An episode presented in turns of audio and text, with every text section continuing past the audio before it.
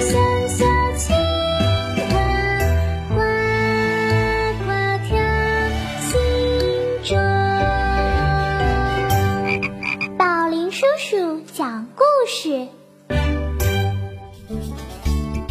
倾听一个故事开启一个世界。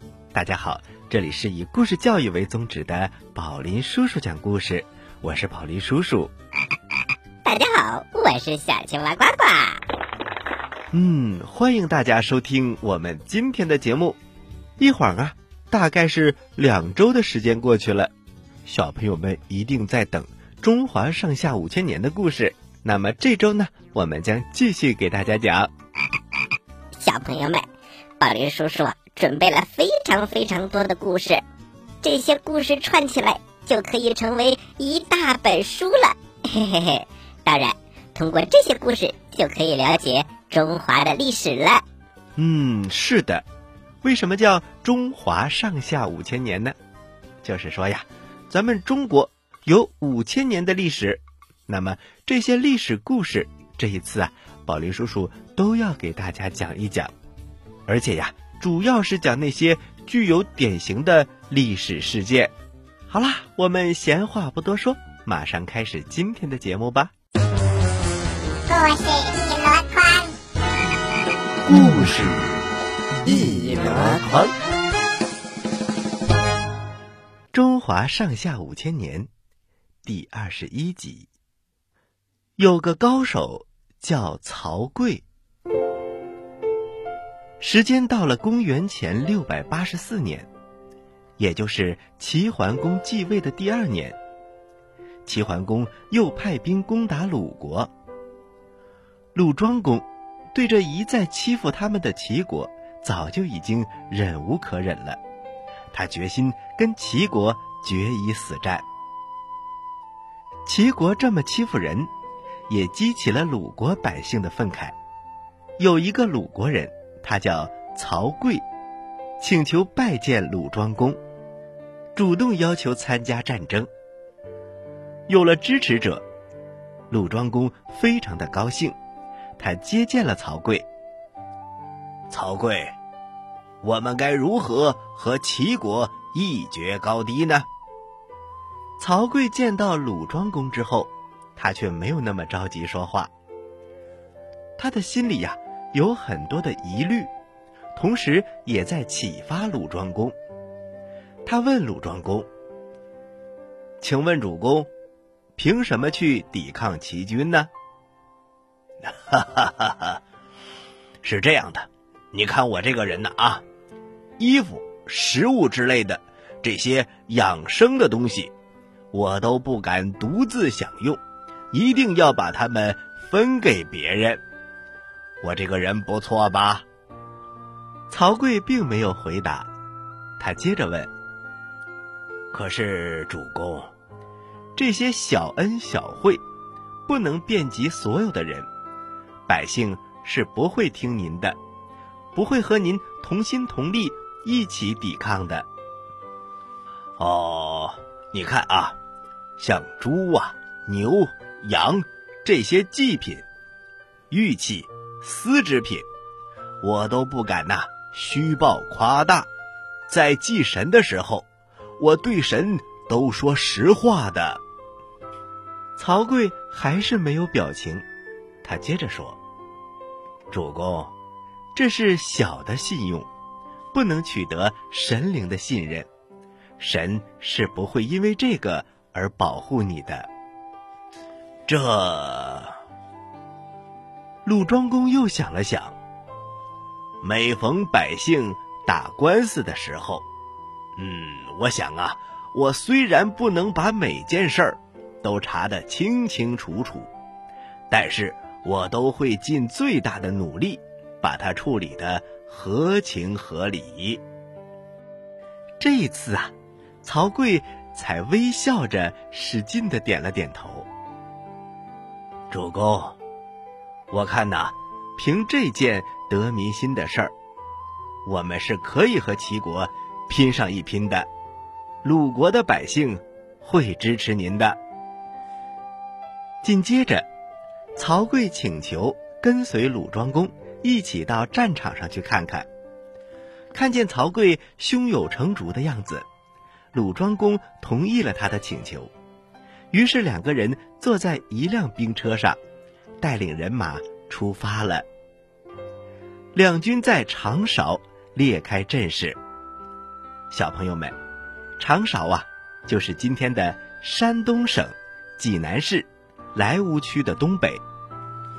齐军凭借人多势众，最先勒响了战鼓，发动了进攻。鲁庄公准备马上让士兵反击，曹刿连忙阻止：“主公，请等一下，现在还不到时候。”啊，敌人都已经快进攻了。不急，再等等。这时，齐军的第二通鼓又擂响了，曹刿还是叫鲁庄公按兵不动。鲁国军士看到齐军张牙舞爪的样子，个个摩拳擦掌，焦急地等待着主帅的命令。而齐军主帅一看到鲁军站在那里一动不动，他又下令擂响了第三通鼓，鲁军还是按兵不动。这时候，齐军的士兵就以为鲁军呐有点害怕了，所以。就耀武扬威的向鲁军冲杀了过来。曹刿这才对鲁庄公说：“主公，现在可以下令反攻了。可以了是吗？好，好，好！将士们，进攻！”鲁军阵地上擂响了进军鼓，士兵们顿时士气高涨，像猛虎下山一样扑了过去。齐军兵士面对凶猛的鲁军，没有丝毫的心理准备，没过一会儿就招架不住了，紧接着就溃败了下来。鲁军反攻胜利之后，鲁庄公对曹刿镇定自若的指挥暗暗佩服，可是心里又想不明白，这个仗到底是怎么打胜的呢？回到皇宫之后。他把曹刿夸了几句，又问候了几句辛苦，接着不好意思地说：“这个怎么打胜的，我有点不太明白。齐军头回击鼓，你为什么不让我出击呢？”曹刿笑着说：“主公，打仗这件事儿，全凭的是士气。对方勒第一通鼓的时候。”士气最足，第二通鼓的时候，气呀就松了一些；到第三通鼓的时候，气已经泄了。对方泄气的时候，而我方士兵却鼓足士气，这个时候我们擂鼓出击，哪有不打赢的道理呢？鲁庄公这才明白过来，他称赞曹刿见解高明。就这样。在曹刿的指挥下，鲁军击退了齐军，鲁国也稳定了下来。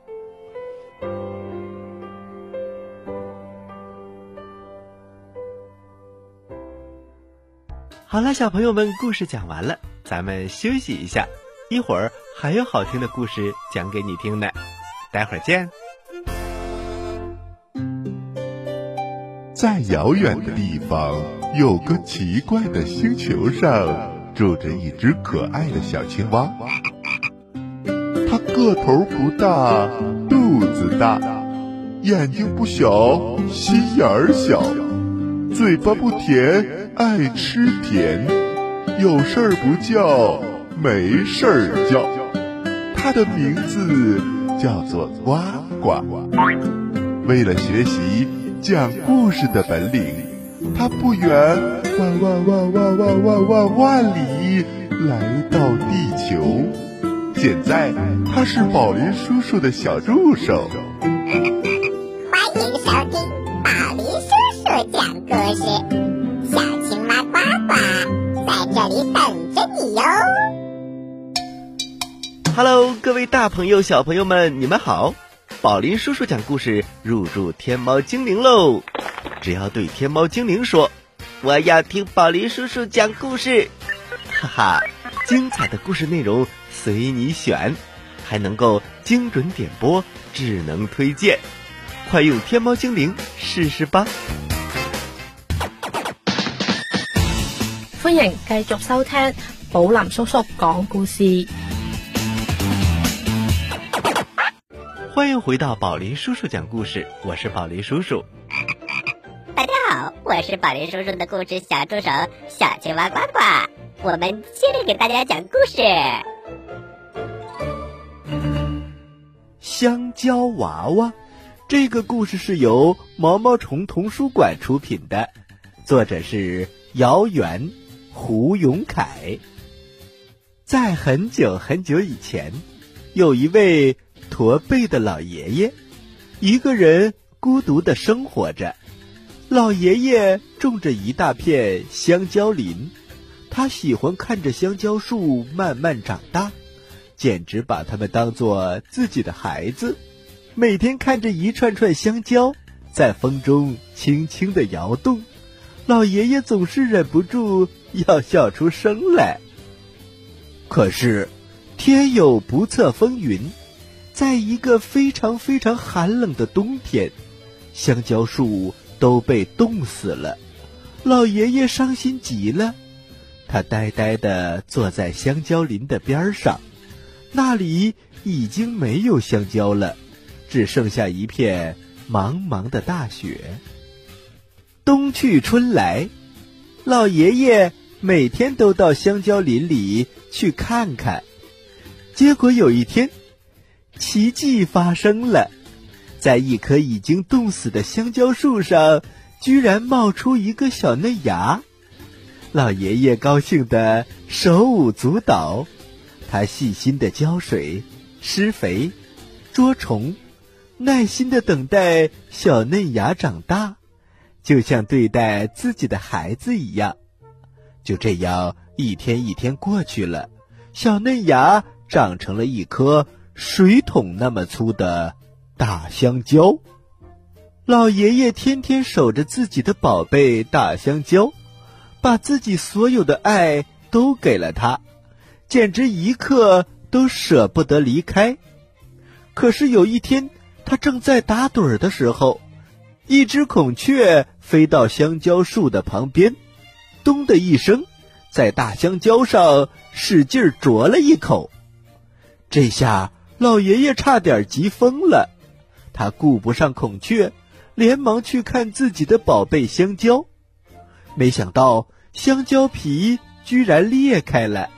从里面蹦出来一个白白嫩嫩的大胖小子，他脆生生的对着老爷爷叫了一声：“爹爹！”哎呦，我的天哪！老爷爷这个高兴啊，简直忘了自己姓什么叫什么了。他给这个胖小子起了个名字，叫香蕉娃娃。打这以后。父子俩一块儿种起了香蕉，老爷爷再也不是一个人了。日子像流水一样过去，香蕉娃娃越长越大，可老爷爷的背却越来越驼，越来越难受。看着自己的父亲常常疼得哎呦哎呦的直叫唤，香蕉娃娃心疼的不行。于是有一天。他辞别了父亲，下定决心要找到一种能够治好背疼的药。于是，香蕉娃娃走啊走啊走啊走啊，走了七七四十九天，来到一座大青山，遇到了一个穿着五彩霞衣的仙女。仙女告诉他。东山的岩洞里有一颗珍珠，可以治好驼背。香蕉娃娃谢过仙女姐姐，他走啊走，又走了七七四十九天，爬上了陡峭的东山，摸进了岩洞，终于采到了珍珠。香蕉娃娃高兴极了，他心里想：得赶快回家给爸爸治病。可是，在回家的路上，他却遇到了一个放牛娃。放牛娃正在山坡上哇哇大哭呢。原来，刚才两头牛在打架，放牛娃劝架的时候不小心弄伤了手。香蕉娃娃刚刚找到的珍珠，倒是可以治好放牛娃的手，可那是给爸爸治疗驼背的药啊。香蕉娃娃想了半天，还是把珍珠给放牛娃吃了。嗯，给爸爸治病的药，我再去找吧。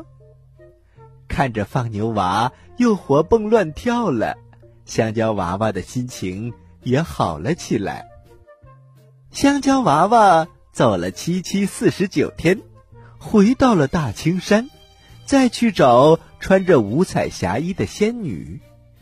仙女对他说：“西山顶上的灵芝，可以治好驼背的。”香蕉娃娃谢过了仙女姐姐，于是他又走啊走啊，又走了七七四十九天，他爬上了西山峰顶，摘下了灵芝。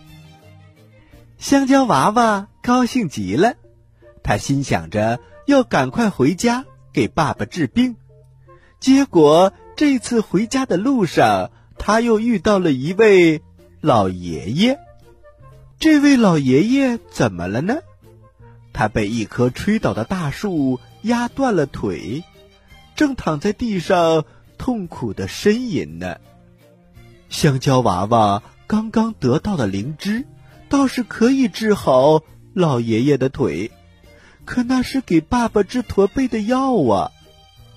香蕉娃娃想了半天，还是把灵芝给老爷爷吃了。给爸爸治病的药，我再去找吧。看着老爷爷又能站起来走路了，香蕉娃娃的心里甭提多高兴了。小朋友们，香蕉娃娃在东山得到了一颗珍珠，可是却给了放牛娃；在西山得到了一颗灵芝，可是却给老爷爷吃了。他爸爸的驼背还是没有治好，那么他该怎么办呢？接下来他还能找到灵丹妙药吗？于是香蕉娃娃又走了七七四十九天，回到了大青山，再次找到穿着五彩霞衣的仙女。仙女看着香蕉娃娃，对他说：“香蕉娃娃。”这是最后一次了，我只知道还剩下南山水塘里的金色宝石能治好驼背。香蕉娃娃谢过仙女姐姐，又走了七七四十九天，爬上了南山，潜进了水潭里，找到了金色宝石。香蕉娃娃高兴极了，他心里想。这下一定能治好爸爸的病了。这回金色宝石可千万不能再给别人了。想是这么想，可是结果在回家的路上，他却碰到一个摔得头破血流的大婶儿，旁边还有一个哭得稀里哗啦的小娃娃。这块金色宝石倒是可以治好。大婶儿的头，可那是给爸爸治驼背的呀，而且这是最后一次机会了。香蕉娃娃想啊想，想了半天，最后还是把金色宝石给了大婶儿。可是这是给爸爸治病的药啊，再去哪里找呢？香蕉娃娃的心情。有点沉重。吃了金色宝石的大婶儿，不一会儿的功夫就醒了过来。他笑着对香蕉娃娃说：“香蕉娃娃，你的心肠真好。我这里有一只孔雀，送给你，谢谢你救了我。”说完，不知道从哪里抱出来一只孔雀。这回没有东西能治好爸爸的驼背了。香蕉娃娃难过极了，他抱着孔雀垂头丧气的回了家，一五一十的把经过告诉给了爸爸。爸爸听了他的故事以后，心疼的说：“好孩子，没有药没关系，下次可别再去爬什么东山西峰了，多危险呐！”日子一天一天过去了，有一天，老爷爷的背实在疼得厉害，香蕉娃娃连忙使劲儿给爸爸捶背。这时候，一旁的孔雀却突然变成了一个美丽的小姑娘。小姑娘微笑着说：“香蕉娃娃，我能治好老爷爷的驼背。”她从小溪里盛来了一碗水，端着让老爷爷喝了下去。说来也奇怪，没一会儿的功夫，老爷爷的背也不驼了，眼睛也不花了。就连头发都变黑了。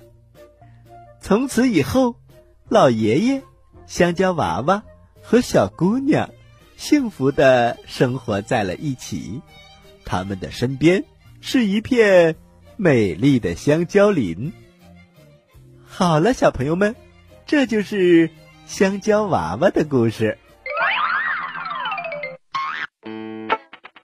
喜欢我们的故事，请关注我们的微信公众平台“宝林叔叔讲故事”，故事多多，互动多多，还能赢礼物哦！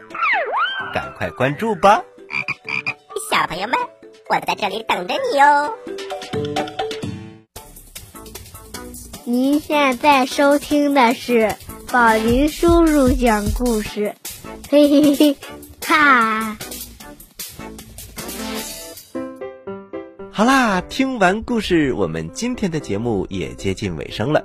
要听完整的宝林叔叔讲故事，请关注我们的微信公众平台“宝林叔叔讲故事”。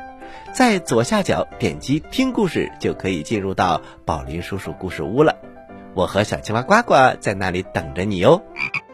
接下来我要给大家提问喽，你们要仔细听哦。我来问你。你来答，呱呱提问题。小朋友们，今天宝林叔叔讲了两个故事，那么我的问题来喽，请问香蕉是长在树上的，还是长在土里的呢？赶快把你的答案发送给我们吧！知道答案的小朋友，请把你的答案。回复到微信公众平台“宝林叔叔讲故事”的首页留言区，回复格式为日期加答案。比如，你回答的是六月一号的问题，请回复零六零一加答案。回答正确的小朋友就有机会获得宝林叔叔和小青蛙呱呱为你精心挑选的礼物。我们每个月。公布一次获奖名单，请小朋友们一定要关注我们的微信公众平台“宝林叔叔讲故事”，以免错过礼物。好了，今天的节目就到这里了，我是宝林叔叔，我是小青蛙呱呱，咱们下期宝林叔叔讲故事不见不散，小朋友们再见。